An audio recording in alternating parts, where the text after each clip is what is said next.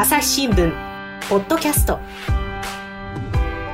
新型コロナとの戦い世界の現場から。こんにちは。朝日新聞の神田大輔です。この番組は世界34カ所に散った海外取材専門の記者特派員からそれぞれの国の現状や取り組みを聞きます。今回の国はイタリア。イタリアといえばですねピザパスタこういう美味しいものであるとか観光地も数多いですよね。ベネチアフィレンツェミラノ、まあ、そしてローマ。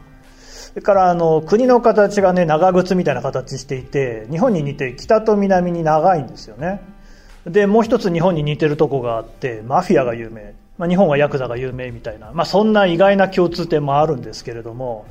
人柄もねイタリア人っていうとこう明るくてで自由が好きでねこうすごくこう日本人にとっても割とこういい印象のある国なんですけれども、まあ、残念ながら最近暗い影を落としているのが新型コロナウイルス。このコロナウイルスの感染爆発がありまして5月14日現在の数字ですけれども感染者が約22万人死者が約3万1000人ということでこれは世界でもかなり多い数になっています、えー、そんなイタリアのローマと海戦を今日はつなぎましてイタリアは一体どう対応しているのか日本の参考になるものはあるのか皆さんと一緒に考えていきます。朝日新聞ポッドキャスト。新型コロナとの戦い世界の現場から。今回のゲストは朝日新聞ローマ支局支局長の河原田真一さんです、えー、河原田さんよろしくお願いします。よろしくお願いします、えー、河原田さん実はあの私神田とは同期2000年の入社で同じ時に入社をしておりましてであの東京芸大の卒業なんですがなぜか司法記者を8年以上もやっているという変わり種の記者なんですけれども、えー、唐さんどうも。大丈夫ですか？体調の方はいかがですか？あ、はい。おかげさまで元気にやっています。えー、イタリアはまあ感染者が非常に多いんですけれども、あの、うん、まあ私が住んでいるローマは、まあ、あの、北部のミラーノなんかに比べると、まあ、少し、まあ、少ない状態が続いていまして、まあ、あの、今のところは、あの、落ち着いた状況になっています。なるほど。そんなね、河原さんなんですけども、今回この番組のために、あの、イタリアの音を日本に送ってくれたということなんですが、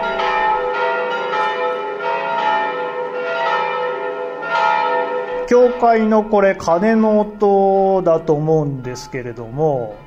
これはどこですか？はい、えー、これはあのローマの、えー、旧市街あの、まあ、中心部なんですけれどもそこにあのナボーナ広場という、まあ、観光地としても有名な広場がありまして、その近くにある教会の鐘の、えー、日曜日の正午の鐘の音を、えー、録音してみました。あの、イタリアはね、その、まあ、死者数、感染者数ともに多いですが、一応峠は越えたっていうふうに報道では聞いてますけれども、これまでどういうような動きがあったのか教えてもらえますか？はい、えー、そうですね。えー、イタリアは、えー、国家非常事態宣言というものを1月の31日に出しました。えー、ただ、早いですね。そうですね。かなり早い時点で出しています。えー、この当時はまだあの、感染者というのは中国人の、えー、観光客で来られた男女二人だけという状況でして、えー、はい、それにもかかわらず、もう、えー、この1月31日の前の日には中国からの航空便をすべてストップするとかですね、非常に、うん、あの、早い、えー、宣言をしています。でも、まあ、その頃はまだあれですね、あの、まあ、中国で起きている、えー、ことというふうにしか思っていなくて、イタリア国内でもどちらかというと、みんな、あの、どこか遠い、あの、アジアの国の話だなというぐらいにしか考えてませんでした。これ、状況はどういうところで変わってったんですか？そうですね。えー、2月の20日頃なんですけれども、えー、北部にありますミラノの近くにある、えー、街で集団感染が発生しました。で、うん、えー、翌日には、えー、死者が出るような状況になって、そこからどんどんどんどんあの感染が拡大していきました。で、えー、イタリア政府としては3月の8日に、えー、このミラノを含む北部一帯を封鎖してしまいまして、で、その封鎖の措置を3月10日には全土に拡大しています。うんうんえーそれによって、あの、外出が、あの、本当に不要不急の外出ができなくなりまして、えー実際に、まあ、あの、外に出られるのは本当に薬局に行くのと、あと日用品、まあ、食料品を買いに出るぐらいしかできなくなってしまいました。うーんなるほどかなり厳しい外出の制限がもうその3月の時点で課せられていたということですねそうですね。そうですね。でその後はどんな感じになりましたか、はい。えー、これは、この外出禁止令というのは、まあ、あのー罰則も、罰金もありまして、えおー、最大35万円、日本円にすると35万円というかなり高額の罰金になすごいりまして。高いですよね、はい。30万円って。うん。それで、まあ、さすがにもう、あの、人で、人や車の、あの、通行が、もう街から全く消えてしまいまして、本当にゴーストタウンのようになったんですね。で、えーただ、まあ、えー徐々に、まあ、感染のピークが3月の終わりに、まあ、ピークを迎えたというふうに国の方が発表したことを受けまして、えーうん5月4日から規制が一部緩和されました。えーうんこれによって、まあ、同じ州の中であれば、まあ、あの、親戚の人に会いに行ったりとかですね。うんあと、まあ、あの、飲食店の持ち帰り営業が始まったりしたので、えーそういう意味で、こう、人、人が外出する機会が、あの、やや増えて、みんな、少し、あの、気分的にも落ち着いてきた感じです。なるほどまあじゃあ一番その厳しい制限の事態はもう乗り越えたっていうことなんですねそうですね。じゃあ川原田さんもその間はもうずっと家にいたんですか？はい。もう、あの、支局の方も、えーまあ、3月の9日から、まあ、閉鎖しまして、あのうん、助手がいるのですが、助手も、まあ、自宅勤務ということにしました。それで、あの、私も基本的には取材に、やはり出ることができなくなってしまいまして、そうですよねえー基本的には自宅で情報収集したり、あと、まあ、ビデオ電話を使ってインタビューをしたりということをしています。おーまあそうですねやっぱり今これね自分だけ外に取材に出るからって言って外に出るわけいかないですもんねやっぱり取材ってでもそのビデオ通話インターネットを通じてやるっていうことですか？そうですね。はい。それしか、やはり、あの、こちらから会いに行くことによって、こう、あの、相手方の感染リスクを増やすわけにもいきませんし、あの、まあ、基本的にはもう、あの、ビデオ通話を使った取材しかできなくなってしまいました。でもまあだんだんそのじゃあ街ももう落ち着きを取り戻しつつあると。川田さんもなんかあのどっかにえ外に出たりしました？あの、私は、あの、実は日本から連れて行った犬がおりまして、あ犬がいるんだ、えーはい、え犬の散歩が非常に貴重な外出の機会になりました。というのはですね、あの、犬の、犬を連れていると、あの、ふ普段はあの外出するときに自分で、えー自己証明書と言いまして、外出、どこに出かけるのか、何をしに出かけるのかっていうのを、えー紙に書いたものを持ってですね、で、パスポートなんかの身分証明書と一緒に出ないと、あの、うん。街で検問にあって職務質問されたときに、えーそれを持っていないと罰金が課せられてしまうんですね。最高35万のやつがね。それです、それです。はい。はい。なんですが、犬を連れていると、ほぼ間違いなく検問を受けないんです。犬強いはい。うん犬強いんです。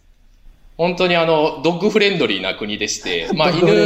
はい。犬連れで大概のお店には入れ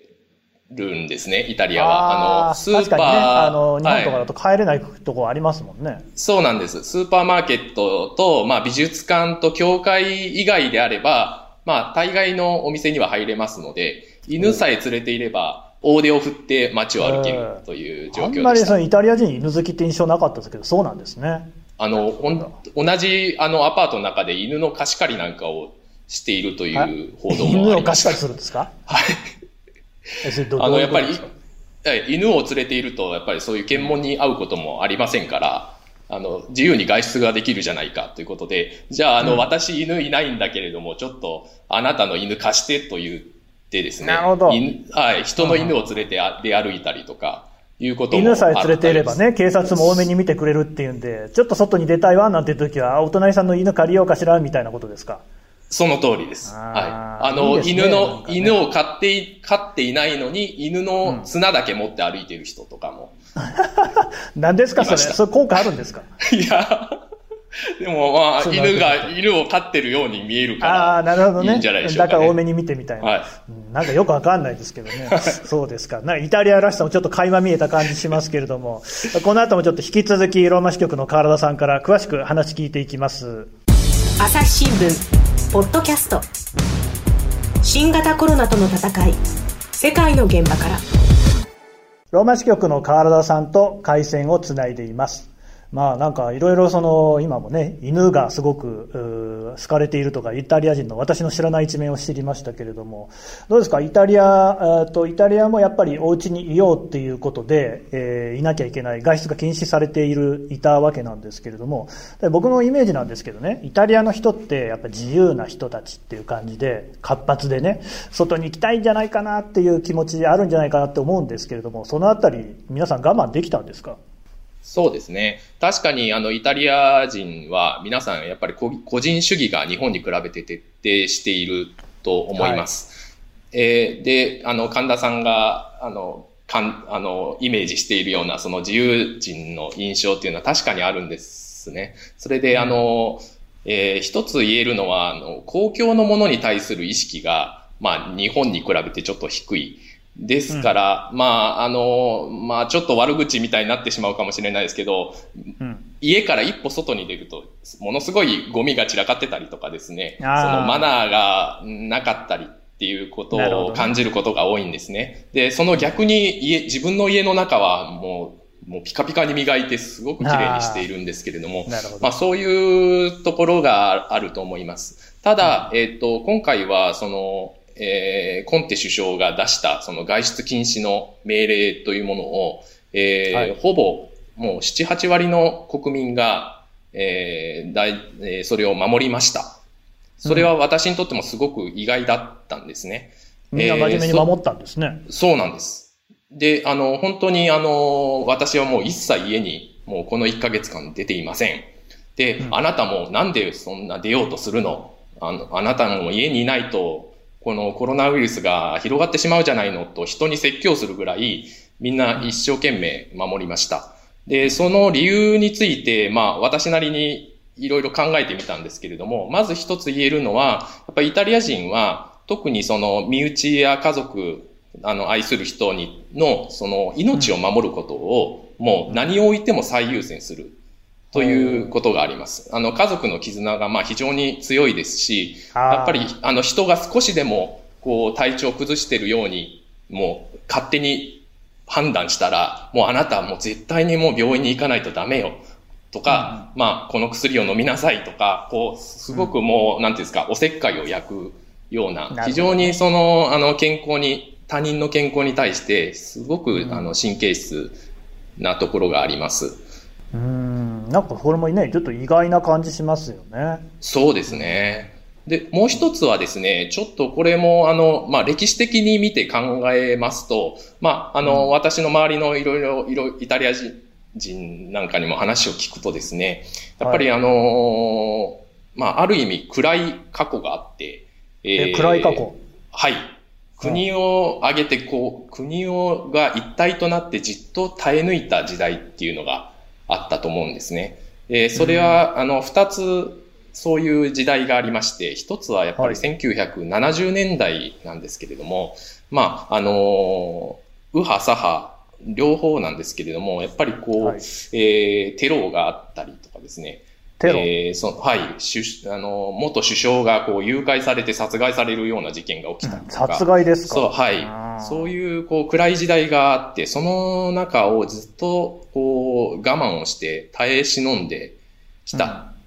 ていう時代がありました。で、さらに、それよりも昔になりますと、えっ、ー、と、はい、ちょうどそのイタリアが共和国として、王国から共和制が始まったのが1946年のことなんですが、まあその前は、その、そうです。その前は、えっ、ー、と、ファシズムの時代があったわけですね。あの、ムッソリーニのね、時代ですね。そうです。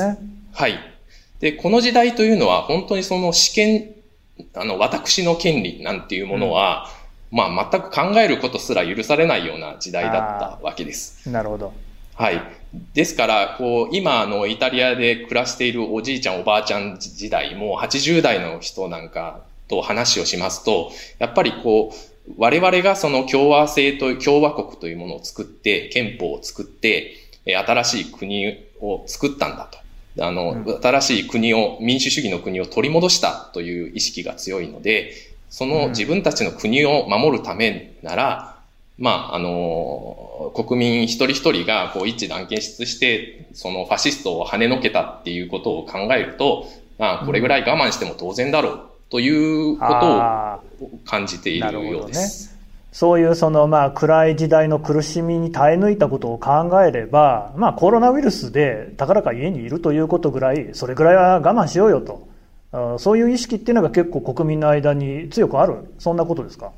そうですね。はい、そう思います。なるほどね。その辺もやっぱりちょっと意外な感じしますね。で、特にその、まあ、第二次大戦の後の話っていうのは、まあ、割とその我々もね日本にも共通するところっていうのがあるかもしれませんけどテロが多かったっていうのはちょっと意外な感じしますね。そうですね1970年代にはあの、まあ、赤い旅団という名前の、まあ、極左テロ組織が、うん、えー、いろいろな事件を起こした暗い時代でした。うん、そして、まあ、1990年代に入ると、今度は逆に、えっ、ー、と、マフィアがですね、えーえー、マフィア対策の指揮を取った、えー、判事を、えー、車の爆発させて殺害するといったような事件が、もあった時代ですね。そうなんですね。ちょっとそれは知りませんでしたけれども、割とそういう暗い時代っていうのを、まあ何度も経験しているっていうのがイタリアにもあるんですね。そうですね。そうするとやっぱりそのイタリア人というのは国難っていうものに対して、まあ、こう一致団結してこう取り組んでいこうみたいな気風っていうのは実はあるんだっていう、そういうことですか？そうなんです。そこが私も非常に興味深いところだと思いました。あの、本当先ほどおっしゃった個人主義が徹底しているのに、こういう局面になると、えー、イタリアが一致して戦えるというところに、まあ、イタリア人の、まあ、二面性なのかわからないですが、え非常に興味深いところだと思います。自由を愛するんだけれども、そういったところもこう頑張って守るっていうところあるんですね。うん、ね、ちなみに今、マフィアの話出ましたけれども、そのこのコロナでマフィアってどうですか、だからどんな動きとかしてるんですか？そうですね、マフィアの今、暗躍が非常に懸念されているところです。暗躍。はい。はいえー、やはりこのコロナによって、こう、まあ、あの、経済活動がえストップしてしまいましたので、えイタリアは非常にこう中小の、え企業が多い、え商工業者が多い国なんですけれども、そうするとその中小企業がですね、あの、まあ、資金繰りに困ってしまって、えー、非常にこう、あの、今後の見通しがまだ立たない中で、えー、非常に困っているところがあります。で、まあ、そこに乗ずるような形でですね、まあ、あの、マフィアが、まあ、直接マフィアが、えー、その中小の商工業者に融資をしてみたりとか、うん、あるいはその貸金業者の、の、た高金利をストップさせてやるというようなことを言って、ストップさせてやるんですか？はい。そうやってこう、なん、なんて言うんでしょう、恩を売ってですね。ああ、えー、なるほどね。人気取りでやってるわけですね、そういうそうなんです。はい。ああ。その後が一番怖い。なるほどね。ここで恩を売っておいて、後で返してもらおうと。そうです。あ手なずけようみたいなことなんですかね。そういう手口だと思いますね。なかなか恐ろしいですね。はい。なるほど。えー、引き続き、ローマ支局の体特派員に話を聞いていきます。朝日新聞、ポッドキャスト。新型コロナとの戦い、世界の現場から。質問ドラえもん我が家の朝は質問から始まる。ガリレオ・ガリレイが観測した惑星は？どこだろう？身の回りのことや広い世界のことまでいろんな質問が毎朝君のもとへ。土星だって。毎朝のワクワクが未来を開く。朝日新聞。えー、では引き続きローマ支局の川原田さんに話を聞いていこうと思いますけれども、えーバイオリンの音が聞こえてきましたけれども、これもあれですか、イタリアの音ですか？これは、えー、イタリアの北部にクレモナという町があるのですが、えー、そこ、はい、クレモナという町で活躍している日本人バイオリニストの横山玲奈さんという方が演奏されました。え、えー、クレモナの街って言っても、でも今コンサートとかできないと思うんですけど、どこでやったんですか？今聴いていただいた音演奏は、えー、クレモナで一番高いところなんですけれども、鐘楼という鐘、鐘付きのこうタワーがありまして。あ、教会にあるやつですか？それです。はい。そこの中の、その上、鐘楼の上で演奏された音楽です。すごいとこでやってますね。うん、そうですね。はい。あと、あの、横山さんは、えー、このクレモナの街の、えー、で一番大きな救急病院から、えー、依頼を受けて、病院の屋上でも演奏されました。これはもちろん、あの、はい、うん、その病院自体は、あの、新型コロナウイルスに感染された方が、えー、最初に、えー、治療を受ける、えー、市内で一番大きな病院ですね。うん、なるほど。だからまあ、患者さんもいれば、お医者さんもね、その、まさにコロナと戦っているお医者さんもたくさんいる、あの、看護師さんとかね、そういうところで演奏されたわけですか？はい。あの、やっぱりその医療従事者が、まあ、日々戦われているのを、まあ、少しでも、あの、勇気づけたい、元気づけたいという思いで、えー、まあ、横山さんが、その、病院側からの依頼を受けて、え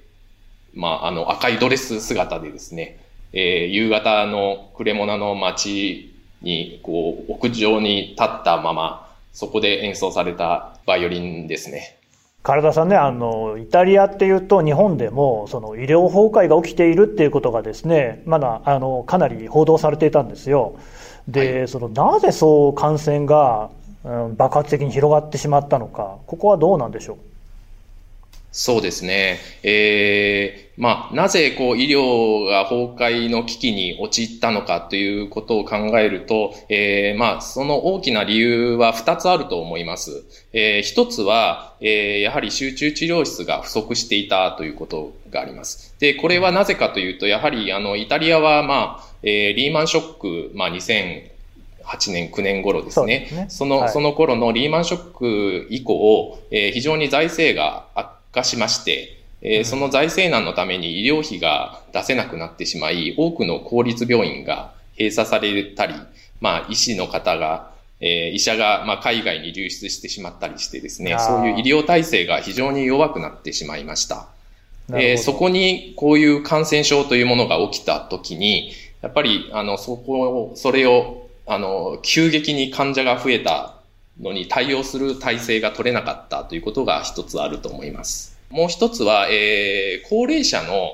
えー、に対する医療なんですが、これはその、はい、今申し上げたような、えっ、ー、と、財政難が、まあ、理由の一つにはなっているんですが、病院よりもむしろ地域医療で在宅で医療を受けるという、いうシステムが、ね、えー、取られていました。で、はい、そうしますと、ええー、まあ、そこもやはり、その感染症に対する対策っていうものが日頃から行われていたわけではないので、えー、そうすると在宅医療に行った医師や、えー、看護師の方、医療従事者の方が、まあ、感染してしまう。で、それがまたその家庭内で広まる。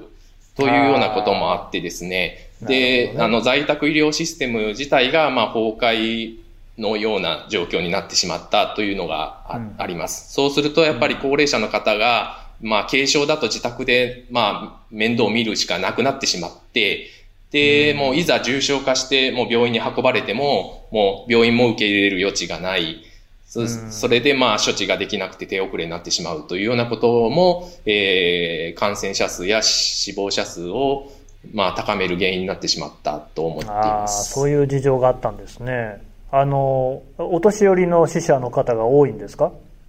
そうですね。えー、やっぱり亡くなった方の80%以上、まあ9割近くがまあ70歳代よりも、えー、上の方になっています。やはりそういうその医療が財政難なんかで脆弱になっているところをこのコロナがもうまさに容赦なく襲いかかったっていうそういう状況なんですね。そうですね。あとあの、まあ若者が、えー、この感染が一番拡大したこのミラノ周辺の北部の地域というのは、えー、はい、まあ、若者がですね、そのミラノとかトリノとかに、毎日こう、日本と同じように通勤していくわけですね。それで、うん、えっ、ー、と、まあ、夕方仕事を終えて帰ってきます。そうすると若者は、うん、あの、症状がなかなか、あの、出ない人も多かったので、ウイルスはあるんだけれども、そのまま症状、症状のないままウイルスを家に持ち帰ってしまい、そして、あの、イタリアは、こう、3世代同居が非常に多いということもありまして、えー、それで、まあ、家庭内での感染を広げたということも言われています。でまあ、そんなイタリアから見た時なんですけど、これ日本って、まあ、川原さん、日本の報道とかね、日本の状況は見てると思いますけれども、あの、率直にどう思われます？えー、まあ、私は今、ローマに住んで2年半ぐらいになるんですけれども、うん、やはり日本にいた時の自分の生活を考えても、やっぱり日本にいると、やっぱり仕事をベースにして、あの、自分の、自分や家族の生活がある